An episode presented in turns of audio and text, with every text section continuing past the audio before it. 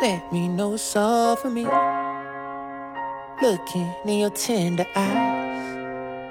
Letting go is hard for me. Let me love you one more time before you go. Before you Hello，go. 大家好，我是小飞。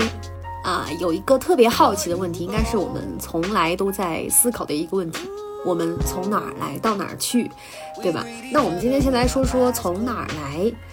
呃，一本很有名的书叫《人类简史》，其实讲这本书也属于很大胆的行为，因为它根本讲不全，可以说。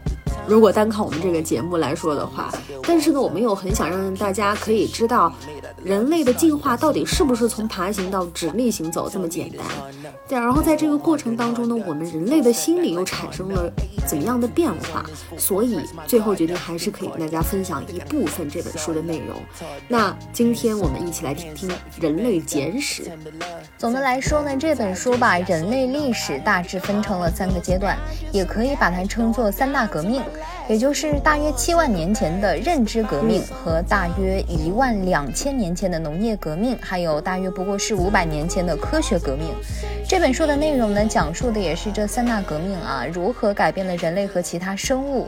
简单通俗的来说呢，认知革命让人类从猴子变成了有主观意识、可以统治地球的生物；农业革命呢，让大家又聚在一起，形成了一个部落等群体啊，去打猎、去贸易，不同文明呢开始出现。最后，科学呢又让农业社会分崩离析，最后成了我们现在的这样一个大格局。没错，应该可以说是非常有威望的一本书了。一方面呢，它的作者嗯是一位毕业于牛津大学一九七六年出生的年轻学者写的。嗯，另外一方面呢，这么年轻的人啊，可以把一本讲述人类历史的书讲得这么通俗易懂，可以说是老少皆宜，而且内容融入了很多心理。社会、生物科学、历史文化等等方面的知识，所以说是非常了不起的。是的，所以这么长时间以来啊，人类呢好像已经习惯了看似占据了一个主动权。要发展呢，还是要退耕还林？你要杀掉动物煮了吃呢，还是把动物养在家里面当宠物？看似都是我们在做主，但其实你读完这本书，你就会深刻的意识到人类的存在是多么的渺小。那我们先从自己的认识开始吧。human 这个单词啊，大家应该都知道，就是人类的意思。但实际上，它真正的意思呢，应该解释为属于人属的动物。什么意思呢？就是说，人类其实不止我们这一类啊。最早的人类呢，是大约从二百五十万年以前的东非开始演化的，祖先是更早的一种猿类，叫南方古猿。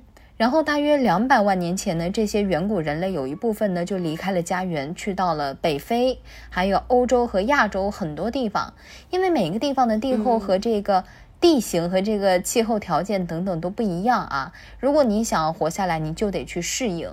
所以呢，人类就开始朝着不同的方向去进化，然后就发出了几发展出了几个不同的物种。嗯，所以应该说，从划分人种开始，我们的文化文明就注定被分成了各式各样的，然后散落在各个地方。那一开始的时候呢，这些人种啊，都在地球上存活了至少两百万年。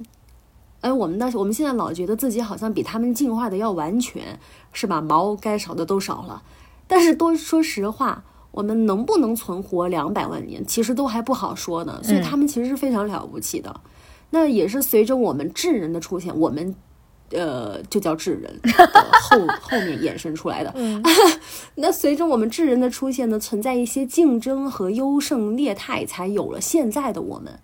但是说不好，你说像你不是特别相信外星人吗？对，那万一我们又被什么样的物种所代替呢？非常有可能。我就认为我是外星人。我跟你讲，我看了好多，就以前在国外留学的时候嘛，就看了非常多他们关于外星人的一些视频的研究啊，还有蜥蜴人啊，等等等等。你知道老外可能也特别对这些很相信啊，我就看了之后和他们发出了一种深深的共鸣。我觉得我的灵魂是来自其他星球的。嗯，公主是吧？然后躲在地球的那个出租屋里，不是干嘛了她？你 你必须得先发单身哦，这样看，不然他们听不懂是什么意思。哈哈哈哈哈，没有没有，但我真的觉得我的灵魂是来自外太空的，所以我现在也原谅自己，很多时候就是和地球人一些格格不入的点，我觉得 OK，我不和你们计较。OK，都是这群不懂事的地球人。对，原谅他。OK，拉回来。所以你看，就是我们老觉得，我们好像能直立行走是一件特别厉害的事儿，跟别的动物可以区分开来。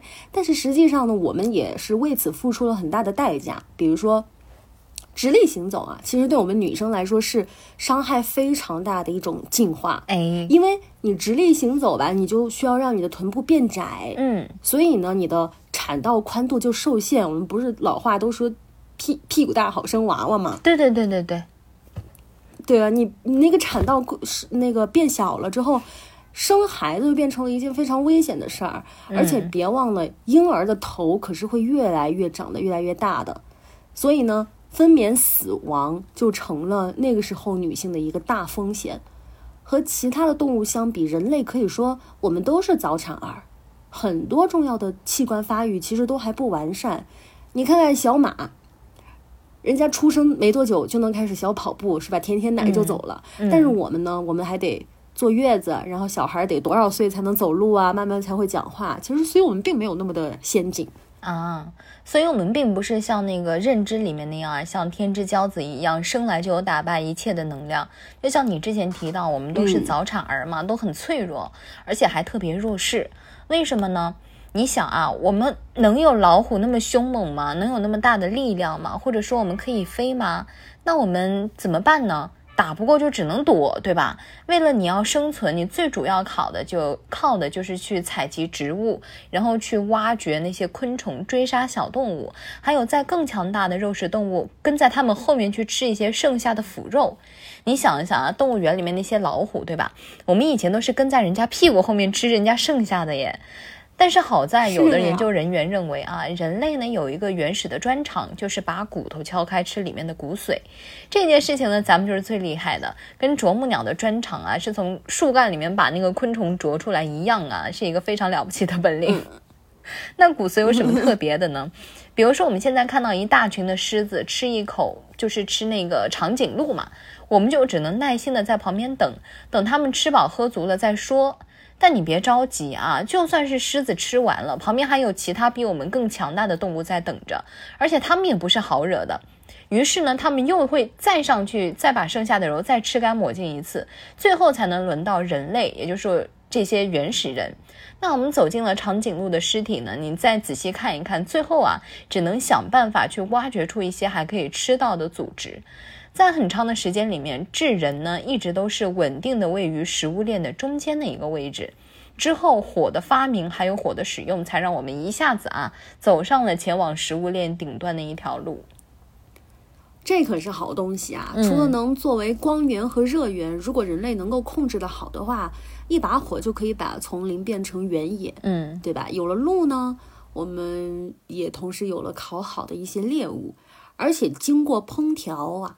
食物中的病菌和寄生虫也会被杀死，而且对于人类来说呢，就算吃的还是以往的食物，比如说水果、坚果、昆虫和动物尸体，你需要咀嚼的消化的时间也能大大的减少。比如说黑猩猩要要吃那个生肉，它每天得花上五个小时，但是人类吃的是熟食，所以每天花上一个小时就够了。所以呢，人类能够吃的食物的种类就变得多了。还有学者能也认为，说是这个烹调技术的发明和人类肠道缩短、大脑开始发育有着最直接的关系。不论是比较长的肠道，或者是比较大的大脑，它都必须要消耗大量的能量，所以呢很难呃兼而有之。而既然有了烹调，人就能缩短肠道，降低能量消耗，可以理解说。我们有了更多的精力和条件去发展我们的大脑，我们就可以去琢磨怎么搞吃的呀，要发明什么工具啊，等等，也可以理解为说这个脑容量的大小其实并不是智人崛起和发展的一个根本。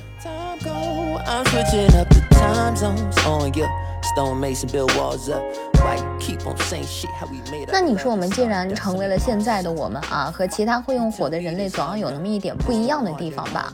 一个不是太确定的说法提到的是，可能啊，因为一个基因突变，让智人的语言呢有了大幅度的改进。大约是在距今是七万到三万年前，出现了一个新的思维和一个沟通方式，也正是这个所谓的认知革命啊。实际上呢，其实呃，即使我们的语言、这个思维还有沟通方式，哎，即使上啊，我们的这个语言系统得到了进步，智人的语言呢，也并不是世界上的第一种语言。每一种动物呢，都有着自己的语言，比如说蜜蜂或者蚂蚁啊这些样的昆虫。你要说它们那是不发声的，呃，那就不太好意思啊。比如说蜜蜂或者蚂蚁这样子的昆虫啊，当然如果你非要告我们说，哎呀，它们都不发声的，那就不太好意思了。甚至呢，智人。智人的语言 也不能说是第一种的有声语言，因为很多样的动物啊，包括说像猿类还有猴类，它们都会使用有声语言的。比如说是像动物学家已经确定的，青猴的某种叫声代表着“小心有老鹰”，而只要是稍微调整，就会变成为“小心有狮子”。那我们的语言到底特别在哪里呢？最常见的一个理论啊，就是认为人类的语言最为灵活。是的，虽然我们只能发出很有限的声音，但组合起来呢，就能产生无限多的句子，各有不同的含义。于是我们就能够吸收、储存和沟通惊人的信息量，并了解我们周遭的一些世界变化。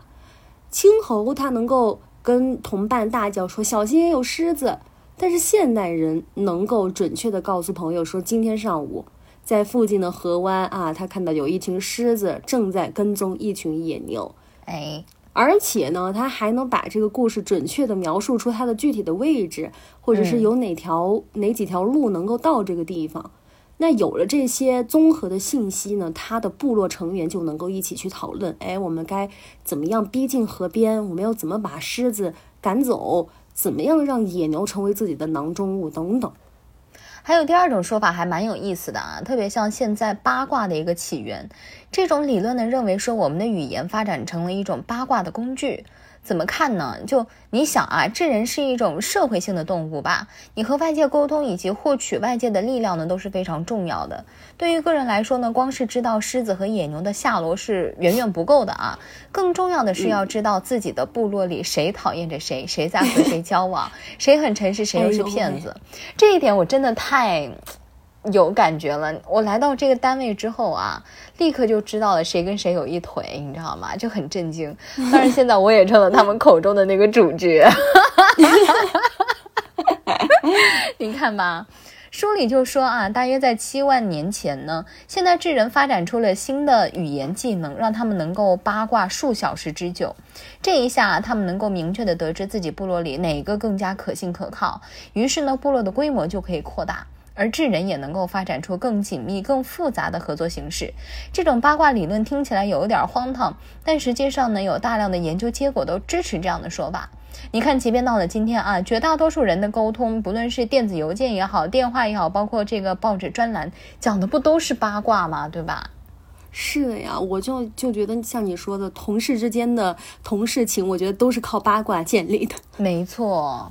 共同讨厌的人就是我们的朋友，嗯，那这么一想啊，我也就不怪那些一天八卦的大姐了。你说，毕竟这也是他们赖以生存的本能和那个本领，是吧？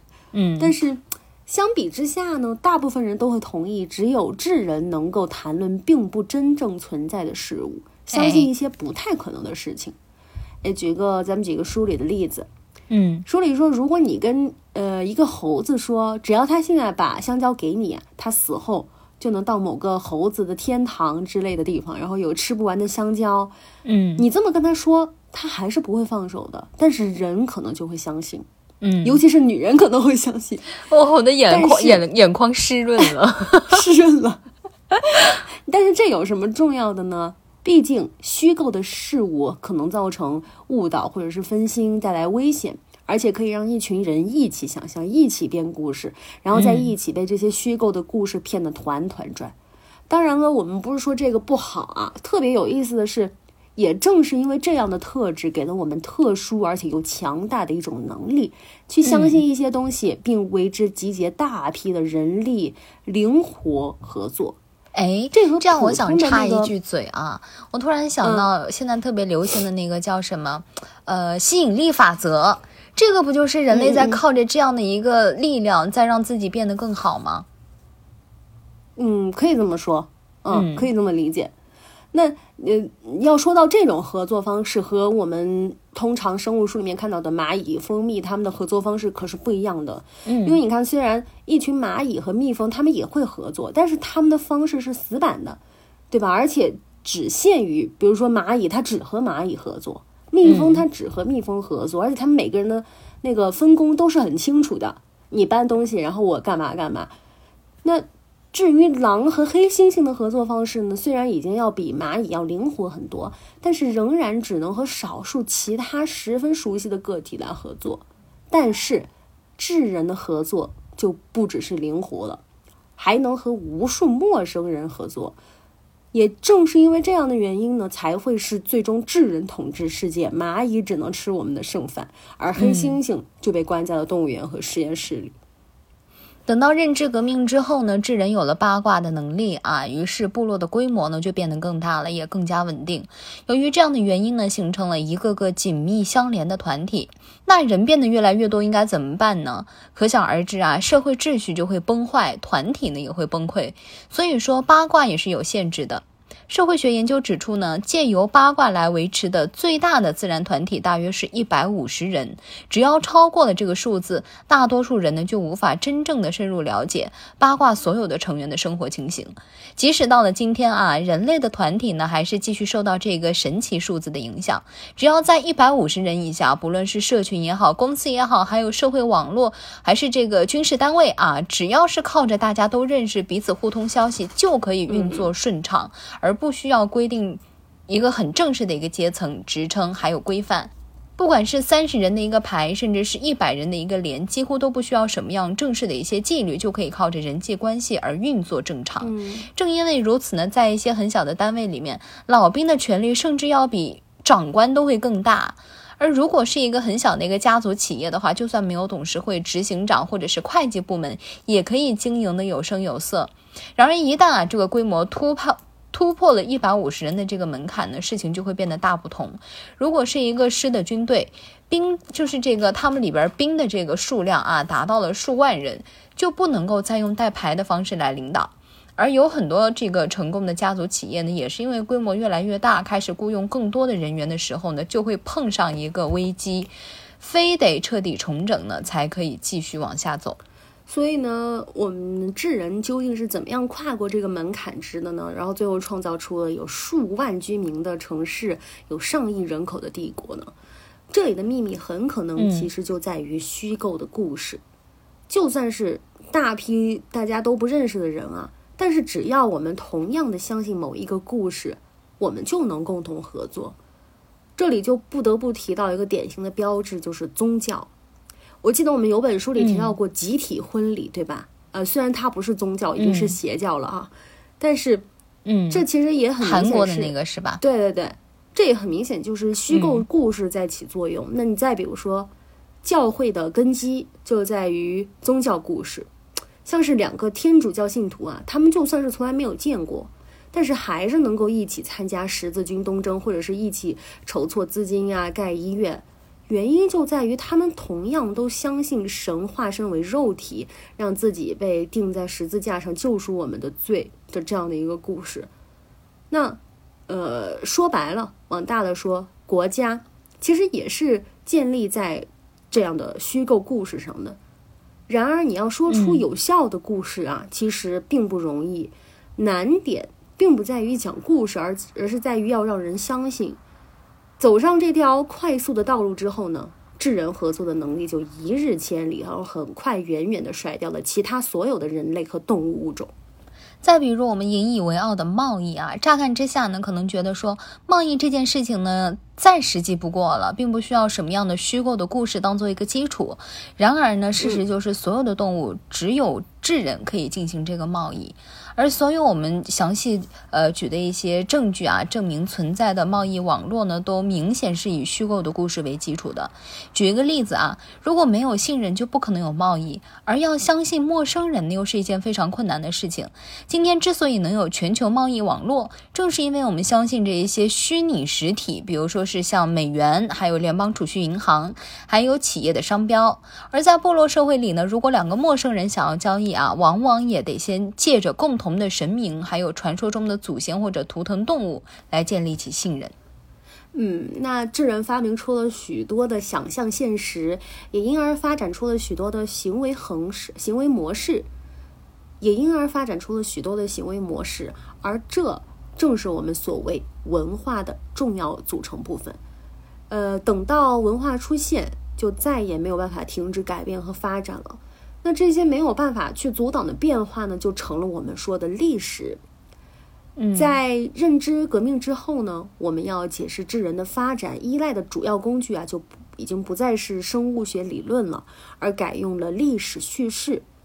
书里面就提到说，就像是如果要理解为什么儒家或共产主义能够在中国传播，你光知道基因、荷尔蒙和有机体这些是不够的，你还得考虑，呃。各种想法、图像还有幻想的互动才行。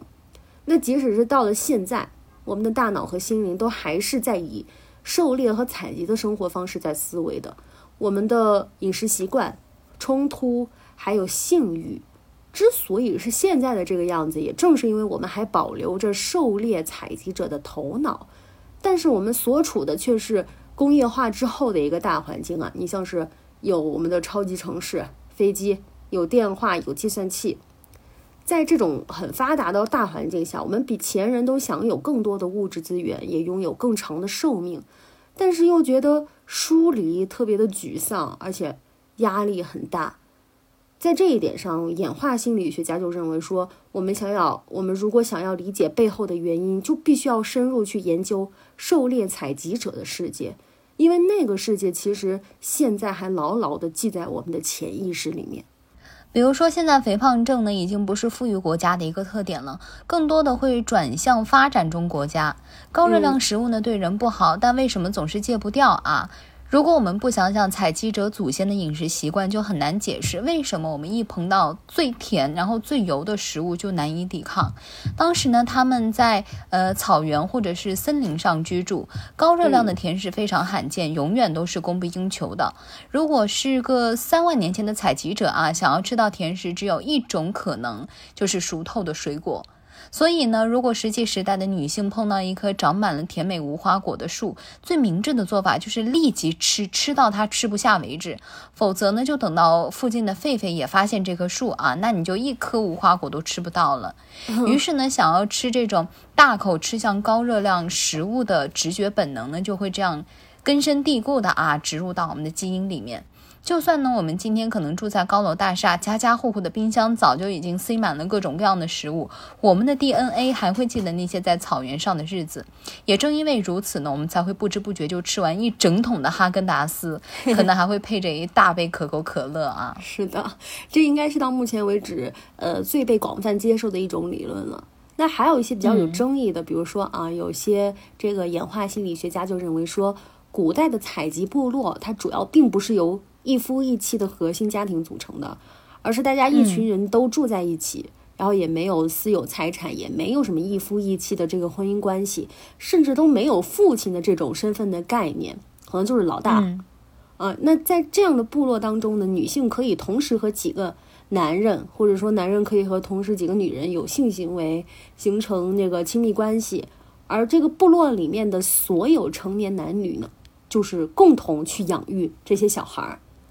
也正因为这个男人都没有办法确定小孩到底是不是自己的，所以对所有孩子的教育也就不会有偏心啊。这么一说，那这样的社会结构并不是什么新世纪的灵性乌托邦，很多动物都有这种社会结构的，特别是像黑猩猩还有窝猩猩这些我们的近亲更是如此。